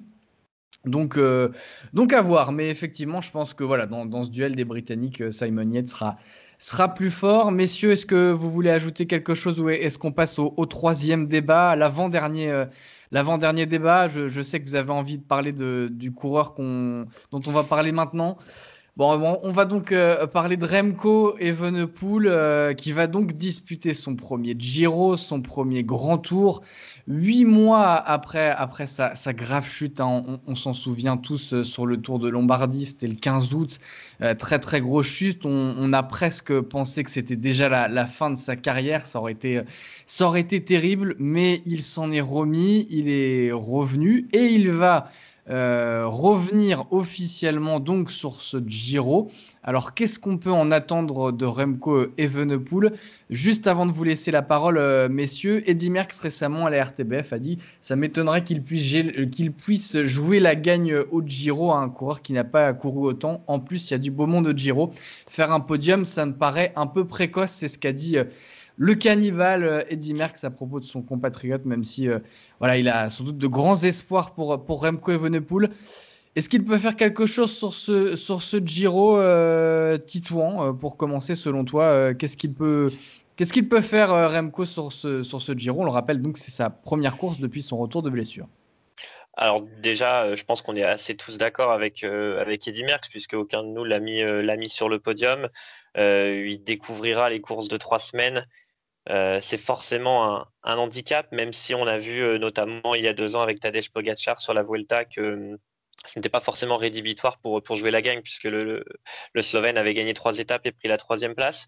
après, et comme tu l'as dit, il revient de blessure, quand même une grosse blessure sur, le, sur le Tour de Lombardie l'année dernière. Donc, est-ce que ça sera le même coureur que, que celui qu'on connaît, qu'on a pu voir sur ces sa première saison et demie euh, en pro? Je rappelle quand même que l'année dernière, il participe à quatre courses euh, par, euh, par étape, la Volta San Juan, le, Tour d'Algarve, le Tour de Burgos et le Tour de Pologne. Il remporte les quatre, même si c'est pas des courses de trois semaines et, d'un niveau forcément extrêmement relevé, encore que le Tour de Pologne est une course Pro Tour. ça place quand même le, garçon. Donc moi, je m'attends un peu à tout, pour être honnête. Je ne serais pas surpris de grand-chose, euh, excepté un podium qui me surprendrait énormément. Le voir dans le top 10, euh, ouais, je tomberais pas de ma chaise du tout, euh, vu, le, vu le bonhomme. Même, même sans préparation, on a vu des vidéos passer sur les réseaux sociaux, il paraît très très affûté. Donc avec lui, je pense qu'on peut s'attendre à beaucoup de choses. Alexandre, qu'est-ce que tu en penses de Remco? Qu'est-ce qu'il peut faire sur ce Giro? Bah, euh, bah, je pense, euh, je suis, je suis assez de l'avis de Titouan en fait au niveau de la prépa. Déjà, ouais, on a, on a vu pas mal euh, tourner des vidéos, on voit une grosse préparation, mais connaissant le bonhomme, c'est pas, c'est pas étonnant. Et ce qui, ce qu'il y a, c'est que justement avec l'équipe de Koenig, on peut s'attendre à, à des stratégies d'équipe assez fines, comme on a l'habitude de le voir, notamment sur, les, sur des, des courses d'un jour, mais on, l'a vu aussi sur, sur certains grands tours. Euh, savoir organiser, pointer telle étape, ah on fait ça et, et, le, et, réussir à le faire, ce qui, est, ce qui est toujours le plus difficile finalement. Et euh, quand, quand, on voit des, justement un Fausto Thomas Nada qui a fait un super tour de Romandie finalement, euh, quand on voit un Joao Almeida que, que je pense pouvoir truster les premières positions, ça peut être vraiment intéressant. Même un James Knox hein, qui, qui, peut suivre en, montagne et, filer un gros coup de main. Euh, il y a moyen de mettre en place des stratégies, euh, euh, même je passe Michael Frolich honoré, mais on l'a vu encore sur le, je crois que c'est sur le Tour du Pays Basque où il fait ils font un gros coup avec lui, et l'an dernier, je crois qu'il fait, il finit deuxième ou troisième sur une étape gagnée par Diego Ulissi, sur une course de côte en, fin de, en fin d'étape. Donc c'est vrai qu'il y a vraiment moyen que même si les premières courses peuvent lui servir de, comme de remise en jambe, on va dire, euh, qui puisse, grâce notamment à, cette équipe assez, assez, incroyable sur le papier, euh, de réussir à, nous faire des, coups pas mal, euh, pourquoi pas gagner une étape notamment. Ça serait, je pense, déjà une très belle récompense et un très beau premier grand tour pour, pour un coureur tel que Remco, même si il est vrai que l'année dernière, avant sa chute, on pensait qu'il pourrait directement jouer des premières places au général sur un Giro. Enfin, en tout cas, c'était c'était euh, annoncé par plusieurs, euh, par plusieurs euh, suiveurs, on va dire, du, peloton. Mais, mais voilà, donc moi j'y crois vraiment, j'en avais fait ma révélation et, je maintiens ma position là-dessus. C'est, je pense qu'on va voir des choses pas mal avec Remco et je, pense que ça ne ça sera pas surprenant, oui, comme disait Titouan. Théo, est-ce que tu crois, toi, Remco, ce Giro Total inconnu pour moi, total inconnu. Je ne sais pas comment, comment on réagit, euh, je suis pas dans la tête du bonhomme ou quoi, comment on réagit à une telle chute, comment il va se comporter dans une descente, comment, comment sa jambe va tourner juste parce que c'était vraiment, c'était vraiment moche ce, qui lui est arrivé. Donc vraiment, vrai inconnu pour moi. Moi, je, je veux vraiment vous demander euh, De Koenig et même Remco a annoncé il va travailler pour Joao Almeida. Qu'est-ce qui se passe si euh, au bout d'une semaine, au bout euh, de deux semaines, je sais pas, après les Clan ou quoi, Remco est le plus fort et devant au général? Est-ce qu'il change la tactique ou est-ce que est-ce qu'ils font confiance à Joao qui a peut-être plus de rythme et donc plus de chances d'être constant sur trois semaines? Qu'est-ce qui se passe quoi, pour, pour vous? Je, C'est la question que je me pose vraiment et j'arrive pas, j'arrive pas à savoir. Gino, t'en penses quoi sur la, question de Théo, sur la, stratégie à adopter si jamais Remco Evenepoel est, est devant Joao Almeida pour les, pour les deux quenins Qu'est-ce qu'il faut jouer au général? Plutôt Remco, plutôt Joao? C'est quelque chose qui se verra au fur et à mesure que la course se passe. À, titre personnel, j'ai du mal à l'envisager comme ça. Après, si ça doit se produire, euh, de Koenig qui sont de Koenig qui sont pas, ils, savent très bien gérer quand il y a plusieurs leaders et quand il y a plusieurs euh, personnes en tête pour essayer d'en tirer le, meilleur parti pour, pour le collectif et pour l'équipe. Ils savent très bien le faire. S'ils se retrouvent avec deux leaders euh, qui ont des égales et qui se retrouvent devant eh ben, ils pousseront le truc euh, le plus loin possible pour, pour voir euh, à la pédale qu'est-ce qui va se passer. De toute façon, à un moment donné, la course sera amenée à se décanter. Si jamais ça doit se produire, connaissant l'animal Evenepoel, euh, j'ai du mal à, à, penser qu'il puisse rester en place. Et, enfin, je ne sais, pas, sais pas comment il réagirait parce qu'on on sait à quel point il aime se projeter vers l'avant, à quel point il a un cyclisme offensif. voilà, donc après, ça, c'est du vélo fiction. Il, faut, il faudrait voir. je me fais pas de soucis pour eux, pour, être, pour, pour leur capacité à gérer ça. Après, pour ma position plus large sur, sur, Remco, je ne vais pas revenir sur tout ce qu'ont ce qu'on dit euh, Théo, Titouan et Alex. Euh, effectivement, euh, c'est tout à fait ça. Il y a une grande inconnue qui entoure son retour à la compétition. Juste, j'ai vu aujourd'hui, il, y a une, il y a une interview, enfin une interview, un article qui est sorti sur le, site de la RTBF. Donc, juste donner la parole au principal intéressé, intéressé qui lui-même dit que, que, voilà, il, est il est ravi de revenir et il s'est battu pour, pour arriver et être en forme au, être au départ d'un grand tour, mais qu'il faut voir comment son corps réagira, que lui-même il n'en sait rien et qu'il va vivre au jour le jour et voir comment les choses se passent. Donc à partir de là, je pense qu'effectivement ça définit euh, la position et puis on verra au fur et à mesure que la course avance comment, comment ça évolue. Pour, euh, disons, pour, pour résumer ma position sur euh, Remco sur le Giro, je dirais que pour n'importe qui, j'attendrai rien, mais comme, comme c'est Remco, on s'attend à tout. Quoi. Euh, Titouan, et puis après, euh, Alexandre, tu voulais, tu voulais rebondir aussi, mais Titouan, euh, qu'est-ce que toi t'attends de Remco? Bah, Juste pour, pour revenir sur la, question de, de, Théo, moi je, je, pense que si Remco se sent bien. Alors après, effectivement, je suis totalement d'accord avec toi, on n'est pas dans sa tête. Hein. Il y aura peut-être de l'appréhension pour une course de reprise, c'est fort possible. S'il n'a pas d'appréhension, s'il est bien, s'il a les jambes, euh, moi je le vois comme le leader euh, de de, l'équipe euh, de belge. je pense que quand on a un coureur aussi talentueux qui a malgré son jeune âge déjà prouvé qu'il pouvait être bon partout, je pense qu'on en fait on en fait le leader, même si Joao Almeida euh, a, fini quatrième l'année dernière du, Giro.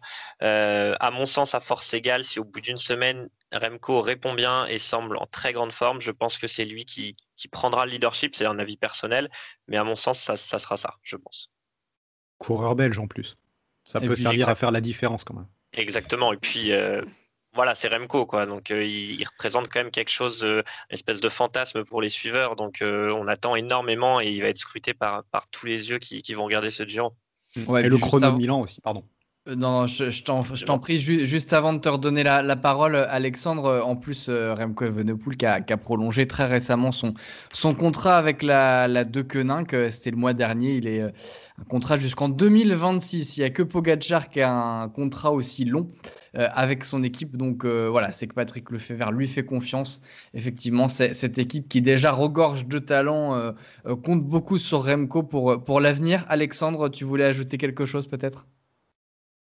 Ben justement, comme tu viens de le dire, Patrick Lefebvre lui fait confiance. Et je pense que si De Koninck la ligne sur le Giro, c'est qu'il est forcément en forme et qu'il n'y a pas trop de doute par, justement par rapport à ça à avoir. Euh, évidemment, je pense que la question de Théo est tout à fait légitime de savoir est-ce qu'il va pouvoir jouer le, être le leader en tout cas de, cette équipe-là. Et euh, mais je pense vraiment que si De Koninck la, ligne, c'est que il y a, on va dire, toutes les chances sont de son côté pour, arriver à nous faire vibrer sur ce Giro. Voilà, est-ce que quelqu'un veut, ajouter un, dernier argument sur, Remco? Est-ce qu'on a fait le tour? En tout cas, euh, je crois qu'on est unanime pour dire qu'on a hâte de le, de le voir euh, à nouveau sur un vélo en compétition. Et puis euh, voilà, s'il nous régale, euh, bah c'est tant mieux pour nous et, pour le spectacle en tout cas.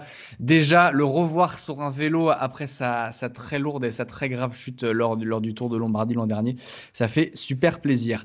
Messieurs, un, dernier débat pour finir. On n'a pas beaucoup euh, parlé des Français aujourd'hui, mais c'est normal, hein, ils sont, ils sont pas nombreux sur ce Giro. Je, je crois que j'ai regardé, je vais vérifier ça tout de suite, mais il me semble qu'ils sont 12. Voilà, c'est ça, 12. C'est la troisième nation la plus Il y a 17 Belges et puis il y a 56 Italiens pour un tour euh, national. C'est évidemment normal. Mais donc, on va parler d'un Français dont on a déjà abordé le cas lors de ce podcast. Français qu'on attend beaucoup, qui a déjà fait un podium sur un grand tour, le Tour de France, évidemment. C'est Romain Bardet. Alors, euh, quel rôle, messieurs, euh, même si on en a déjà beaucoup parlé dans ce podcast, quel rôle doit jouer, quel rôle peut jouer Romain Bardet dans, dans ce Giro? Euh, on va commencer avec Théo parce que Théo, toi, tu l'as mis dans ton podium, tu l'as mis troisième de ce Giro. Donc pour toi, Romain Bardet, il va, ah, il va presque tout casser sur ce Giro? Oh, tout casser, euh, du, c'est un podium d'un grand tour. Il a déjà fait deux fois quand même, faut pas l'oublier. Donc ça serait un résultat à la hauteur du coureur qu'il est, juste, je pense. Et je, je sais pas. Euh, alors ses résultats sont pas hors normes, mais je l'ai trouvé en forme. Il a couru en, Italie toute la, tout ce début de saison. Il a fait l'Estradé, donc euh, je pense qu'il va être, euh, même s'il n'a jamais fait le Giro, euh, je pense qu'il va être habitué aux routes et tout, donc je ne le, je le vois pas être mal à l'aise ou quoi par rapport à ça. Voilà, le changement d'équipe, j'espère, j'ose espérer que ça lui a fait du bien moralement, parce que c'est ça qui pêchait chez lui les deux dernières années. Je pense qu'il arrivait à une fin de cycle et il y avait un certain ras-le-bol de l'environnement français AG2R. Donc, euh, fraîcheur mentale. Euh, il, court, euh, il court à son rythme sur les courses d'Italie. Il semble monter en puissance. Je l'ai trouvé plutôt assez bien chaque fois que je l'ai vu courir, même s'il n'a pas fait de grands résultats. Je le trouvais, je le trouvais bien quoi, sur, dans, sa manière, dans son pédalage et tout. Il me semblait pas pas inquiet. Et après, euh, bon, euh, voilà, la seule question, c'est il a dit qu'il voulait bosser pour Hindley. C'est ce qu'il a déclaré. Après, on sait qu'une déclaration comme ça, ça vaut pas grand-chose. Euh, il m'a semblé plus fort que Jay Hindley. Donc, et en plus, l'Australien est déjà tombé. Donc, quand sera-t-il du leadership de l'équipe DSM C'est à voir. Mais si Romain a le leadership et que Hindley euh, accepte de se mettre au travail pour lui, je, le vois bien aller chercher la troisième place, comme je lui ai dit, euh, comme je l'ai dit dans mes pronostics. Alex, euh, t'as pas l'air convaincu forcément par, par ça, par le fait que, Romain Bardet se, mette, en tout cas que Jay Hindley plutôt se mette au travail de Romain Bardet. Tu penses que chez DSM, on reste quand même sur euh, Hindley leader? On rappelle qu'il a fini deuxième du, Giro l'an dernier. Hein. Oui, tout à fait. Euh, il avait fait un super Giro l'an dernier qui, euh, finalement qui, perd sur le dernier chrono. Je pense que surtout, en fait, Hindley qui se met au service de Bardet, pourquoi pas? Je connais pas trop le coureur, j'avoue. je ne sais pas trop s'il est capable de, travailler pour un, pour un, pour un, pour un leader. Mais ce qui, enfin, surtout ce, ce, dont j'étais pas, ce avec quoi j'étais pas trop d'accord sur ce que vient de dire Théo, c'est surtout l'état de forme de Romain Bardet. Moi, je l'ai pas trouvé euh, incroyable. Enfin, ça reste un bon coureur évidemment, mais euh, c'est pas au niveau de, de ce qu'il nous montrait euh, quand il a fait justement des podiums sur, sur des grands tours. Euh, enfin sur le Tour de France notamment. donc voilà, donc ça me laisse, sachant que même quand il est en, avec un super niveau, avec un Bardet qu'on voit au top de sa forme, euh, il n'est pas capable d'aller gagner un grand tour. Euh, là, avec une forme euh, moyenne, moyenne plus, après, c'est toujours des supputations, évidemment. Ça, on arrive quand même sur un tour de trois semaines. ça n'a plus rien à voir avec ce qui s'est passé avant. Mais sur les états de forme, quand même, un Bardet en, en, forme aurait euh, fait de meilleures performances pour moi sur, les, sur, les, sur des courses d'une semaine, notamment comme celle à laquelle, auquel il a pu participer avant, euh, notamment le Tour des Alpes. Et euh, moi, je le vois vraiment pas faire ça. Et je pense que c'est pas dans son intérêt de jouer le général.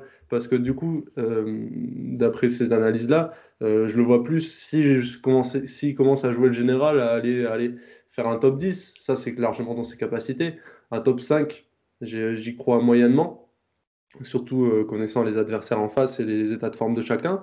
je pense que justement, il est, il est conscient de ça. Et je pense que ça connaissant le coureur, qu'est-ce que cela apporterait finalement d'aller de, chercher un top 10 sur un Giro? On connaît déjà, je crois que c'est Gino qui le disait, on connaît déjà le, le, talent du bonhomme finalement. On sait ce qu'il peut donner et il a déjà assez prouvé ce qu'il avait approuvé. Euh, à ce niveau-là, on sait qu'il avait le potentiel peut-être à un moment pour, euh, pour gagner un grand tour. On espère en tant que Français qu'il l'ait encore ce, potentiel.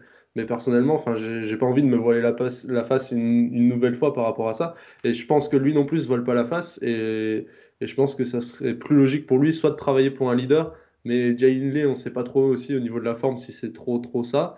Donc finalement, est-ce que jouer sa carte personnelle, aller chercher des étapes, ça serait peut-être le plus intéressant pour lui? Euh, pourquoi pas euh, on, a vu des Tours de France où, euh, une fois qu'il était libéré du classement général, il a pu aller nous, taper quelques étapes et que ça le rendait plus assez heureux, notamment de, de pouvoir lever les bras sur, sur, sur, des, sur des, grands tours comme ça. Donc moi je le vois plutôt ouais, aller chercher des, étapes, sachant que comme, comme je l'ai dit en, début d'émission, quand je réagissais au, je crois que c'était au podium de, Théo du coup, avec les 37 km de plat tout seul, voilà, déjà même avec un Bardet super en forme, c'est compliqué. Il faudrait qu'il reprenne près de 3 minutes en montagne tout seul sans perdre de temps dans les bordures, etc. Euh, surtout avec l'équipe qu'il a euh, à G2R qui va pas forcément super bien le protéger, même si il sait quand même assez bien se, se, placer dans un peloton. Euh, moi, j'y crois pas, sachant qu'il n'a pas le, niveau d'antan. je pense que c'est plus à son avantage ouais, d'aller de, chercher à, gagner des étapes sur le Giro, ce qui, ce qui, ferait, ce qui lui ferait un très très beau palmarès. Je pense que dans un palmarès, en tout cas à son âge et au moment où il est dans sa carrière, vaut mieux aller essayer de, gratter des étapes que, que jouer un top 10 sur le Giro hypothétique. Gino, euh, Titouan, euh, un, avis euh, rapide sur, sur, Bardet Est-ce que pour vous, vous êtes plutôt Théo comme Théo à, penser qu'il peut avoir un rôle ou au contraire, comme, comme Alexandre, faut pas trop jouer le général pour, pour Bardet, faut plutôt jouer les étapes Titouan? Mmh. Ouais, bon, rapidement, moi je serais plus pour le coup de l'avis de, de, Théo. Euh, je pense que c'est un coureur, comme j'ai dit tout à l'heure, très régulier. Euh, qui se trouve rarement sur les grands tours. Euh, disons que s'il décide de jouer le général, je serais très surpris de le voir sur le podium et très surpris de le voir hors top 10. Je pense que sa place, elle est, là, entre la, troisième et la dixième place euh, sur, ce, sur ce Giro. C'est vrai que c'est quelques kilomètres, c'est pas non plus euh, énorme, 38, 37, 38 kilomètres de chrono, mais ça fait, ça fait au moins une minute 32 minutes sur les meilleurs rouleurs grimpeurs. Donc je ne crois pas à, un podium personnellement. Pour la, cohabitation avec, euh, avec Inley, je pense quand même qu'il Enfin, moi, je le vois plus leader. Euh, Inley a, certes fini deuxième du Giro l'année dernière. Il était d'ailleurs maillot rose euh, l'ultime jour, mais c'était un Giro quand même, on peut se dire, un peu tronqué, avec un plateau assez faible dans l'ensemble. pas au rabais, puisque être sur le podium d'un grand tour, c'est toujours une sacrée perf, mais voilà, c'était pas le, plus gros Giro de l'histoire. Il n'y a pas d'autres perfs sur, trois semaines que, ce podium-là, contrairement à Bardet. Donc moi, je pense que, que Bardet, que Romain Bardet sera sera le leader et je pense qu'il a tout intérêt à, jouer, euh, à jouer le général d'un grand tour qu'il ne connaît pas en plus. Donc euh, moi j'aimerais bien le voir jouer le général parce que je pense que c'est assez ouvert, euh, assez ouvert derrière Bernal et, Yates à mon sens. Donc il y a, moyen de, faire un truc sympa, un top 5, ça pourrait être, ça pourrait être pas mal. Gino, pour conclure sur, sur, ce débat autour de, autour de Bardet, qu'est-ce que tu en penses toi? Ouais, je vais pas répéter, je me retrouve un petit peu dans les deux visions. J'ai du mal à le voir arriver en tant que coéquipier d'Inlay, moi non plus. Ça, c'est pas quelque chose auquel j'adhère trop. Je pense pas qu'ils aient recruté Bardet pour en faire un équipier sur des courses de trois semaines. Ça m'étonnerait énormément. Je pense que dans la logique de, DSM, ils arrivent plutôt avec, euh, un double ticket, on va dire, Bardet-Inlay, et puis après, on, voit comment ça se passe. Euh, mais à mon avis, au, minimum avec Zeko et potentiellement peut-être Bardet un petit peu au-dessus. Euh, sur les, trajectoires un petit peu des, formes des, uns des autres, euh, effectivement, Henley, il a, il a abandonné euh, sur le, Tour de, Catalogne, je crois. Il a abandonné aussi sur le Tour des Alpes. Donc, on a un peu, on a un peu voilà, des inconnus par rapport à ça. Je ne sais pas exactement où il en est. Il faudra voir cet aspect-là. Bardet, moi, je trouve qu'il est de plus en plus affûté et de plus en plus incisif de course en course au fur, au fur et à mesure que je le vois évoluer. On le connaît, on sait à quel point c'est un grand professionnel. Donc je pense qu'il arrivera vraiment à gérer son pic de forme pour être pile comme il faut au moment du Giro pour donner le maximum de ce qu'il a. Euh, après, on verra effectivement. Par contre, je retrouve Alex. Je ne sais pas exactement comment ça se passerait, mais ça ne me surprendrait pas non plus de le voir euh, au fur et à mesure que la course avance, si ça sourit pas, se, projeter sur quelque chose d'autre. Euh, on a parlé de la, je crois que c'était Théo pour le coup qui parlait de la lassitude mentale. On l'a vraiment senti chez AG2R et c'est pour ça qu'en début de podcast, je disais que mon attente par rapport à lui, c'est avant tout de le voir s'amuser. J'ai envie de le, envie de le voir heureux. Il s'était enfermé un petit peu dans sa quête de, général sur le Tour de France et il se retrouvait à jouer des sixièmes, des septièmes, à compter les secondes, mais on le sentait pas heureux dans son métier. Donc voilà, qui, à mon avis, il arrive dans une position pour le général, mais euh, voilà, moi j'ai personnellement envie de le voir potentiellement se lancer dans des trucs à un peu grande échelle et pas juste un cyclisme trop, trop calculateur qui parfois m'endort un peu. Voilà.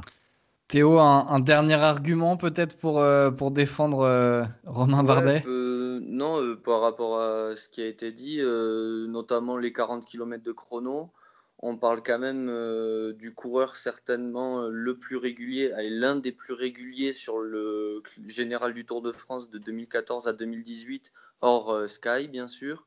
Et il a fait ça avec des, Tours de France où il y avait beaucoup plus de chrono que ça. Quoi. Il, fait, deuxième et troisième d'un Tour de France où je suis sûr qu'il y avait facile 50 ou 60 bornes de, de chrono.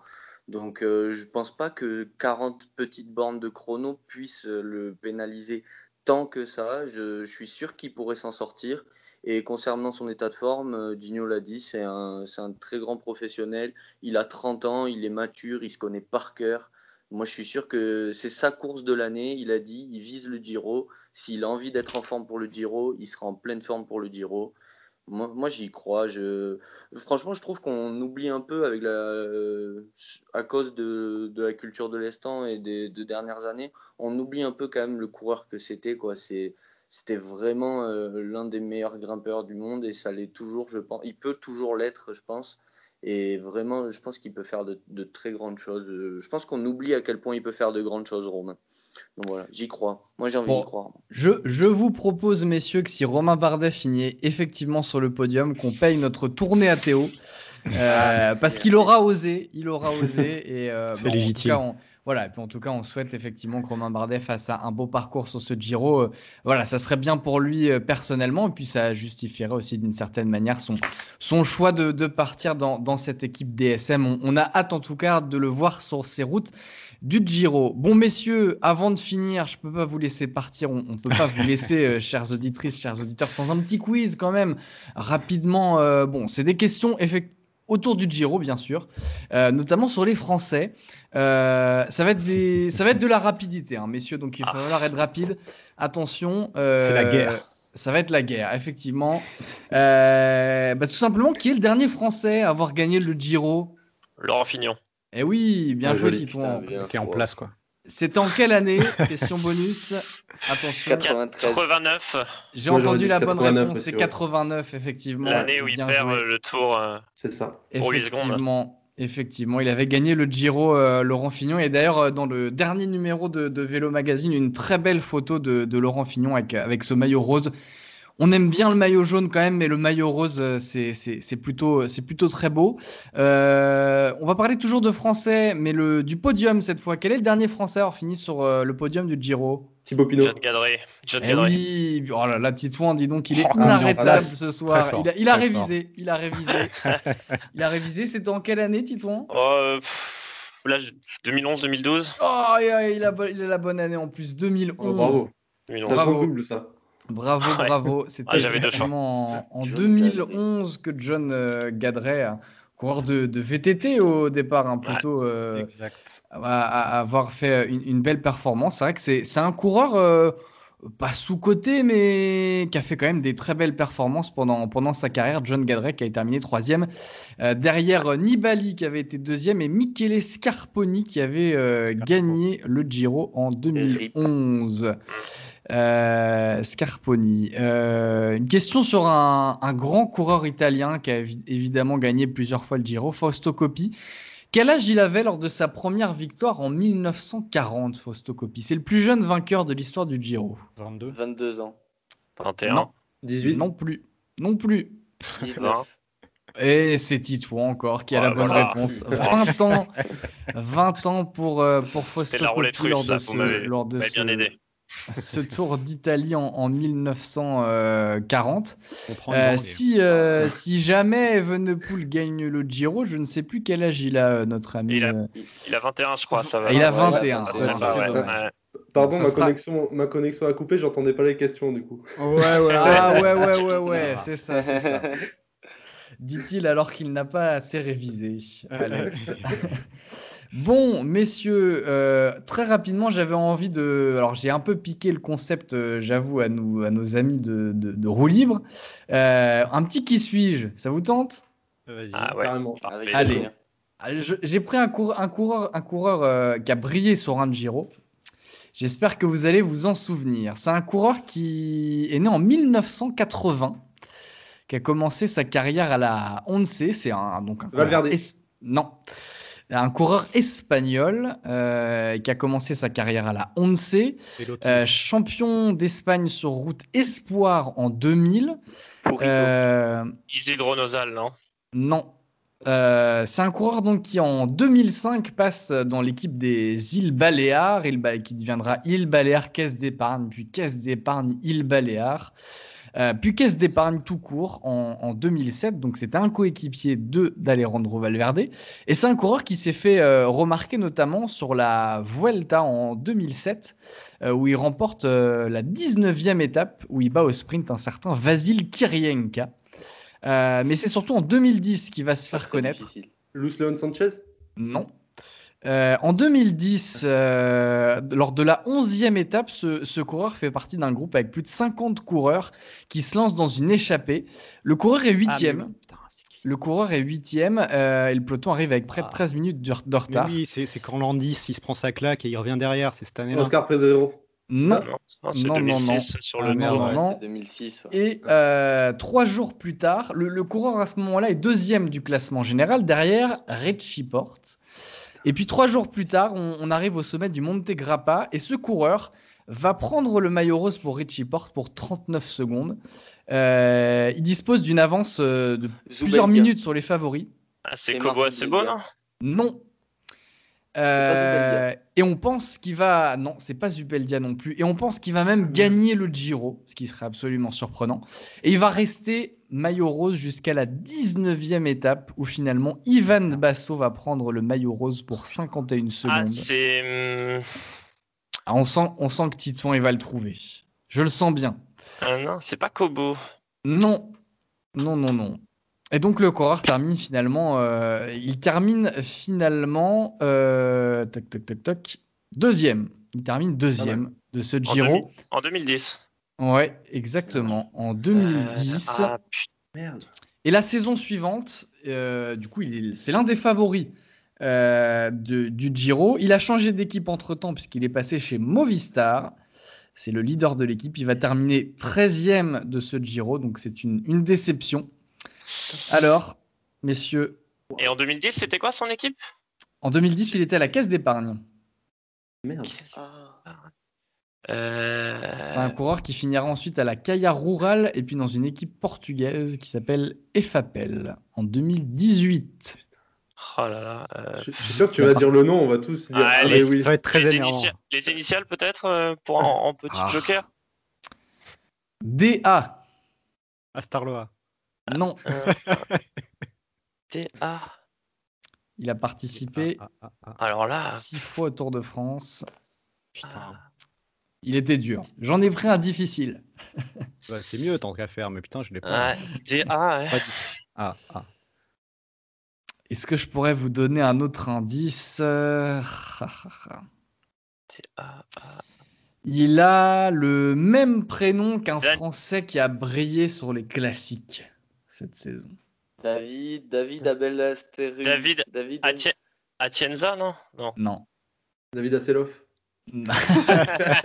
Essayé.